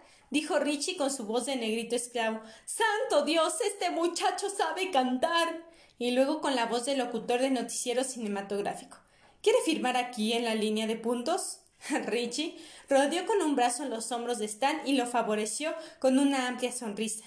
Te haremos crecer el pelo, muchacho. Te daremos una guitarra. Te. Bill le dio dos suaves puñetazos en el brazo. Todos estaban entusiasmados por la perspectiva de encender los cohetes. Abre los paquetes, Stan, dijo Beverly. Tengo cerillos. Todos volvieron a reunirse en círculo mientras Stan abría el paquete de cohetes. La etiqueta negra tenía exóticas letras chinas y una sobria advertencia que hizo reír a Richie. No lo sostenga en la mano después de encender la mecha. Menos mal que lo advierten, comentó. Yo tenía la costumbre de retenerlos después de encender la mecha. Pensaba que era la forma de curarse los granos. Con lentitud casi reverencial, Stan retiró el celofán rojo y ordenó los tubos de cartón, azules, rojos y verdes, en la palma de la mano. Las mechas estaban trenzadas. Voy a desenredarlas, empezó a decir, y entonces se oyó una explosión. El eco rodó lentamente por los barras. Una nube de gaviotas se elevó desde el lado oriental del basurero, entre grandes chillidos. Entonces todos saltaron. Stan dejó caer los cohetes y tuvo que levantarlos. ¿Qué fue eso? ¿Dinamita? preguntó Beverly. Miraba a Bill que tenía la cabeza erguida y los ojos alerta. Nunca lo había visto tan hermoso. Pero había algo demasiado tenso en la actitud de la cabeza. Era como el venado que olfatea un incendio. Ah, creo que ha sido un M80, dijo Ben. El año pasado, el 4 de julio, había en el parque unos chicos de la secundaria que tenían dos. Lo pusieron en el contenedor de basura. Hicieron un ruido así. ¿Y perforaron el contenedor? preguntó Rich. No, pero se abolló hacia afuera, como si dentro hubiera un enano que le hubiera dado una buena patada. Eh, la explosión sonó cerca, comentó Eddie mirando a Bill. Bueno, ¿vamos a encender estos o no? preguntó Stan. Había destrenzado diez o doce, antes de guardar el resto en el papel encerado para usarlos después. Claro. Guárdalos. Todos miraron a Bill con aire interrogante, algo asustados, más por su tono abrupto que por sus palabras. Guárdalos, repitió Bill, con la cara contraída por el esfuerzo de pronunciar el vocablo. Va a pasar algo. Eddie se pasó la lengua por los labios. Richie se ajustó los anteojos al puente de la nariz sudoso. Ben se acercó al Beverly sin siquiera pensarlo. Cuando Stan abría la boca para decir algo, se produjo otra explosión, más leve, otro cohete. piedras, ordenó Bill. piedras, proyectiles. Y Bill empezó a llenarse los bolsillos de piedras. Los otros lo miraban desconcertados, y entonces Eddie sintió que se le cubría la frente de sudor. De pronto comprendió cómo era un ataque de malaria. Había sentido algo parecido el día en que él y Bill conocieron a Ben el día en que Henry Bowers le había hecho sangrar la nariz. Pero eso era peor. Tal vez eso anunciaba que los Barren se iban a convertir por un rato en Hiroshima. Ben empezó a recoger piedras, y luego Richie lo imitó. Los anteojos se le resbalaron y cayeron al suelo tintineantes. Los plegó con aire distraído y se los guardó dentro de la camisa. ¿Por qué has hecho eso, Richie? preguntó Beverly. Su voz sonaba débil pero tensa. No sé, cariño dijo él y siguió juntando piedras. Beverly, tal vez sería mejor que eh, volvieras al basurero por un rato, dijo Ben con las manos llenas de piedras. Me cago en tus sugerencias, dijo ella. Déjame en paz, Ben Hanscom. Y también ella se agachó para juntar proyectiles. Stan los observaba pensativo. Estaban buscando piedras como granjeros lunáticos. Por fin empezó a imitarlos con los labios comprimidos en una línea fina y mojigata. Eddie experimentó aquella familiar sensación de ahogo. Su garganta se estaba reduciendo a un pinchazo de alfiler. Ahora no, maldición, pensó. Ahora no, que mis amigos me necesitan. Como dijo Beth, me cago en eso. Y también empezó a recoger piedras. Henry Bowers había crecido demasiado como para ser ágil o rápido en circunstancias ordinarias, pero en circunstancias distaban mucho del ordinario. Estaba en un frenesí de dolor e ira que lo presentaban en un efímero genio físico, ajeno al pensamiento, porque el pensamiento consciente había desaparecido. Sentía la mente como un incendio de pastos al caer la tarde, totalmente roja y gris de humo. Partió tras Mike Hallon como un toro tras el capote rojo. Mike seguía un sendero rudimentario a lo largo del gran foso, senda que, a su debido tiempo, lo llevaría al basurero. Pero Henry estaba demasiado enloquecido como para prestar atención a sutilezas tales como un sendero. Avanzaba a saltos entre matorrales y espinos, en línea recta, sin sentir los cortes de las espinas ni las bofetadas de las ramas en la cara, el cuello y los brazos. Lo único que le interesaba era la cabeza rizada del negro que se iba acercando. Tenía uno de los M80 en la mano derecha y un cerillo de madera en la izquierda. Cuando alcanzaran al negro, la encenderían, la acercaría a la mecha y metería el cohete en la bragueta de aquel negro. Mike sabía que Henry iba ganando distancia y que los otros lo seguían de cerca. Trató de aumentar su velocidad, ya más asustado. Mantenía el pánico a raya solo mediante un esfuerzo de voluntad. Al cruzar las vías se había torcido el tobillo. La lesión era más grave de lo que pareció en principio, y ya estaba cojeando. El ruidoso avance de Henry le evocaba desagradables imágenes. Era como ser perseguido por un perro asesino o un oso encolerizado. El sendero se ensanchó. Mike cayó en un foso de grava. Rodó hasta el fondo. Se puso de pie y ya habían cruzado la mitad cuando se dio cuenta de que ahí había otros chicos. Eran seis. Estaban dispuestos en línea recta y tenían expresiones extrañas. Solo más tarde, cuando tuvo tiempo de ordenar sus pensamientos, comprendió lo que le resultó extraño. Parecía que lo estaban esperando. Ayúdenme. logró decir mientras cojeaba hacia ellos. Instintivamente se dirigió al niño alto y pelirrojo. Chicos. vándalos. Fue entonces cuando Henry llegó al foso. Vio a los seis y se detuvo patinando. Por un momento su rostro quedó marcado por la incertidumbre. Miró hacia atrás y vio a sus secuaces. Cuando se volvió hacia los perdedores, Mike estaba de pie, junto a Bill Denbrook jadeando. Lo hizo con una amplia sonrisa. Te conozco, niñito, dijo mirando a Bill. Dirigió la vista a Richie. Y a ti también. ¿Dónde están tus cristales, cuatro ojos? Antes de que Richie pudiera contestar, vi a Ben. Vaya, el judío y el gordo también están aquí. ¿Esa es tu novia, gordo? Ben dio un saltito de miedo, como si le hubieran clavado en un dedo. En ese momento Peter Gordon se detuvo junto a Henry. Víctor llegó y se le puso al otro lado. Betch y Musadle llegaron al último y se colocaron junto a Peter y Víctor. Los dos grupos quedaron frente a frente, en hileras casi uniformes. Henry abrió jadando con fuerza. Su voz sonaba casi como la de un toro humano. Tengo que ajustar cuentas con muchos de ustedes. Pero por hoy lo dejaremos así. Quiero ese negro. Así que ustedes se largan, mierditas secas. Ya oyeron, dijo Belch muy vivaz. Él mató a mi perro, gritó Mike con voz aguda y rota. Él mismo me lo dijo. Ven aquí ahora mismo, dijo Henry, y tal vez conserves el pellejo. Mike temblaba, pero no se movió. Bill dictaminó suave y claramente. Los Barrens nos pertenecen. Lárguense de aquí. Henry abrió los ojos, como si hubiera recibido una inesperada cachetada. ¿Y quién me va a obligar? preguntó. ¿Tú, estúpido? No, nosotros, tartamudeó Bill. E, estamos hartos de aguantarte, Bowers. Vete. Pedazo de estúpido tartamudo, dijo Henry.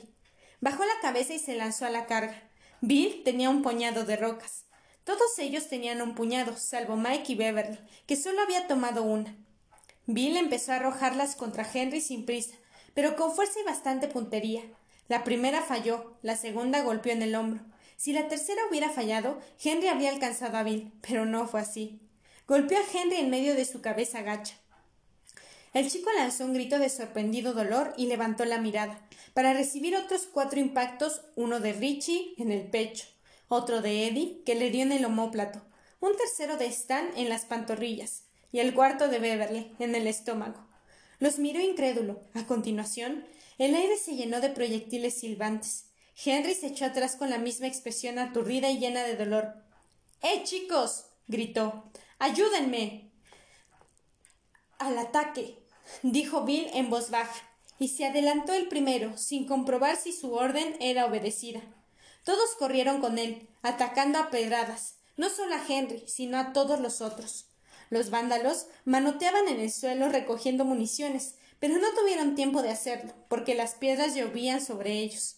Peter Gordon lanzó un grito al recibir en el pómulo una piedra lanzada por Ben. Retrocedió unos pasos y se detuvo. Arrojó una o dos piedras vacilando, pero acabó por huir. Eso ya era demasiado. En Broadway Oeste las cosas no se hacían así. Henry tomó un puñado de proyectiles con solo movimiento salvaje.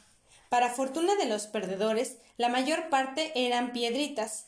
Lanzó uno de los más grandes contra Beverly y le provocó un corte en el brazo. Beverly gritó.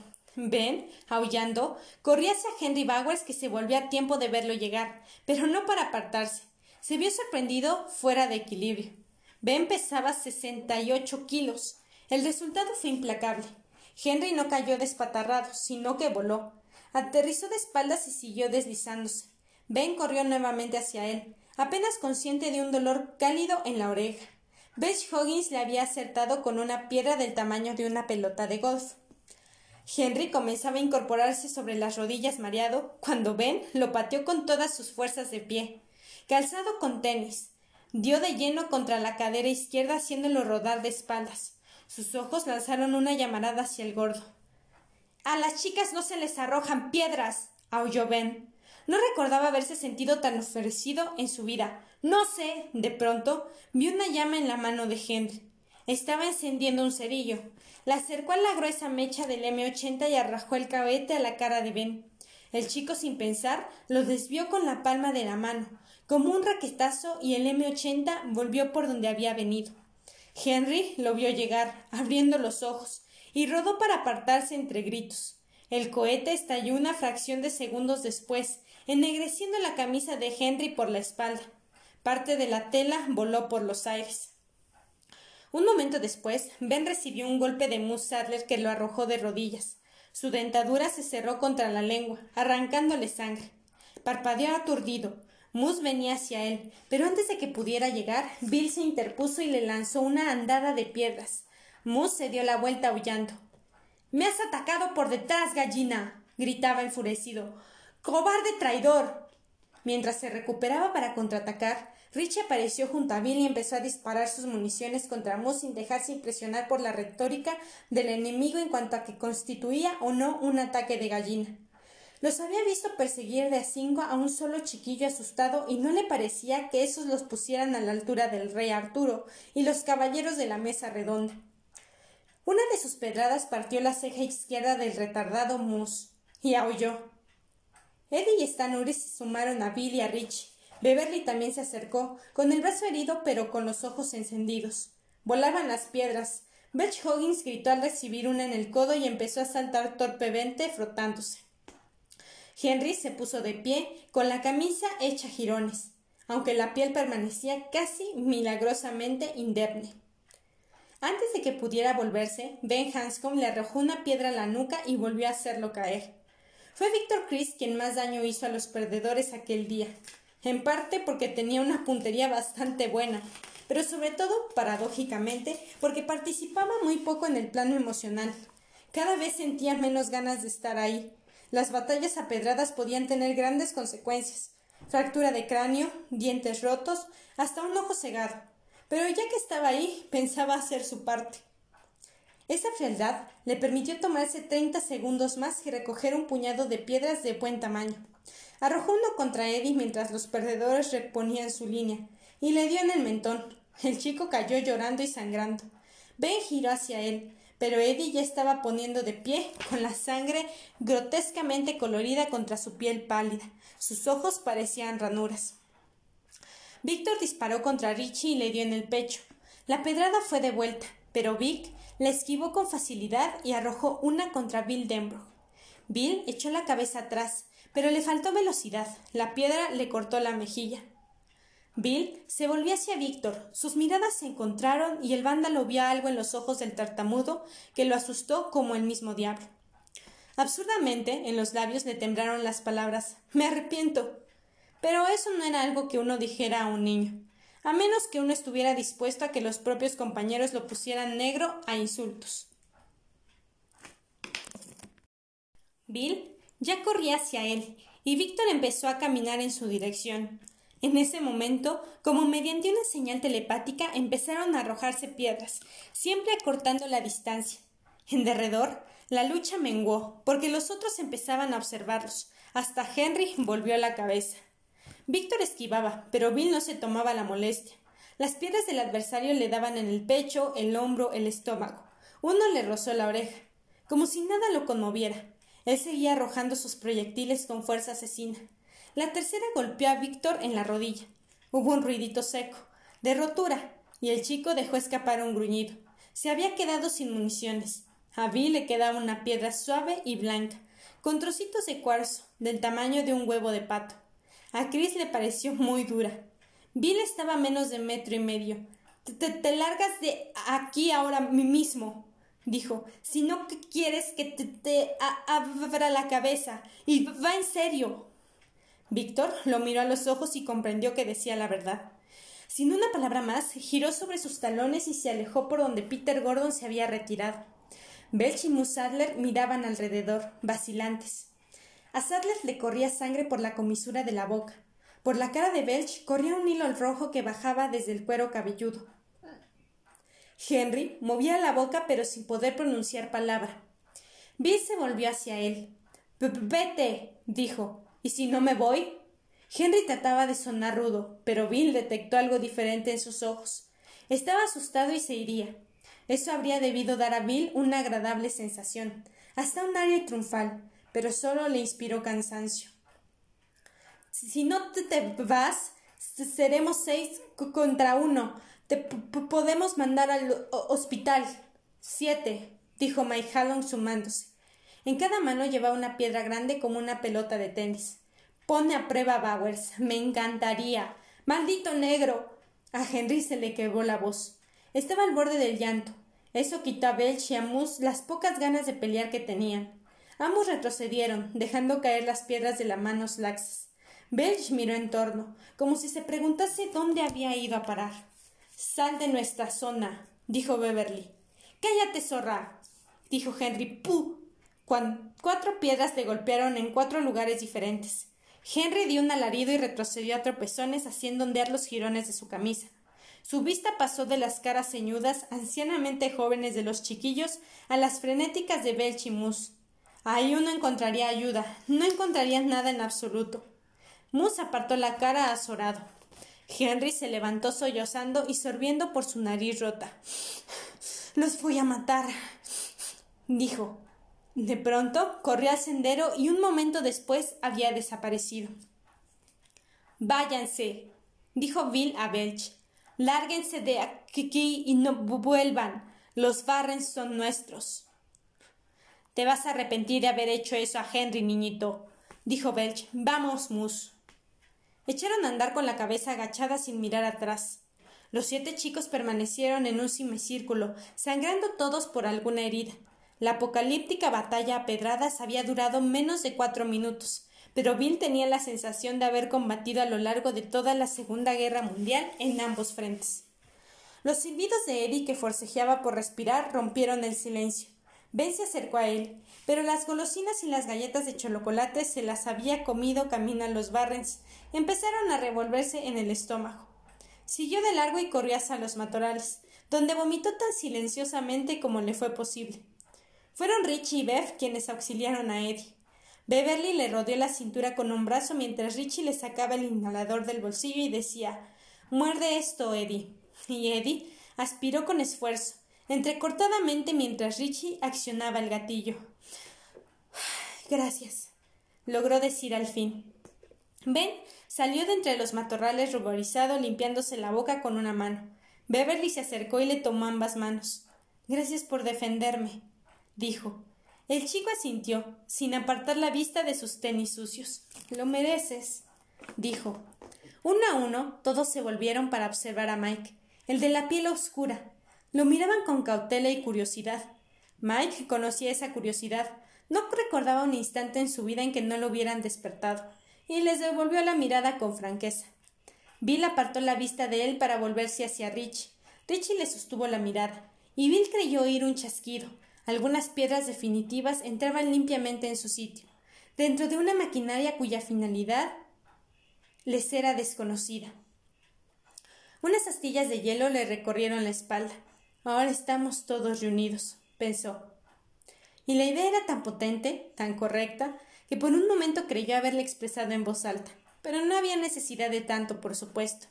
La veía presente en los ojos de Rich, en los de Ben, en los de Eddie, en los de Beverly, en los de Stan.